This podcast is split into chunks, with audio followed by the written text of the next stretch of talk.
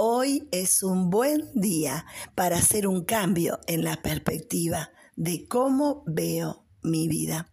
En la Biblia, en el libro de Filipenses, capítulo 1, versículo 14, dice, y al ver que estoy preso, la mayoría de los hermanos se han animado a anunciar el mensaje sin miedo y con más confianza en el Señor. Pablo nos anima a que prediquemos el Evangelio que trae libertad al alma y al corazón de las personas. Pablo predicaba en medio de la cárcel, incómodo, incierto su futuro, desconcertante, lleno de necesidades, pero Pablo entiende que nada lo podía detener para predicar el Evangelio que trae libertad a las personas. Ese era el mejor púlpito que Pablo podía tener.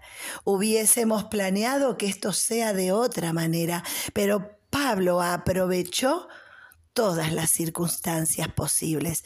Bueno, que Dios nos dé sabiduría para darnos cuenta que el Evangelio de Jesucristo es una necesidad para todas las personas, para el que está bien y para el que está mal, para el que le va bien económicamente y el para el que le va mal económicamente, para aquellos que hoy sufren y para aquellos que hoy están bien, porque siempre es necesario estar cerca de Dios.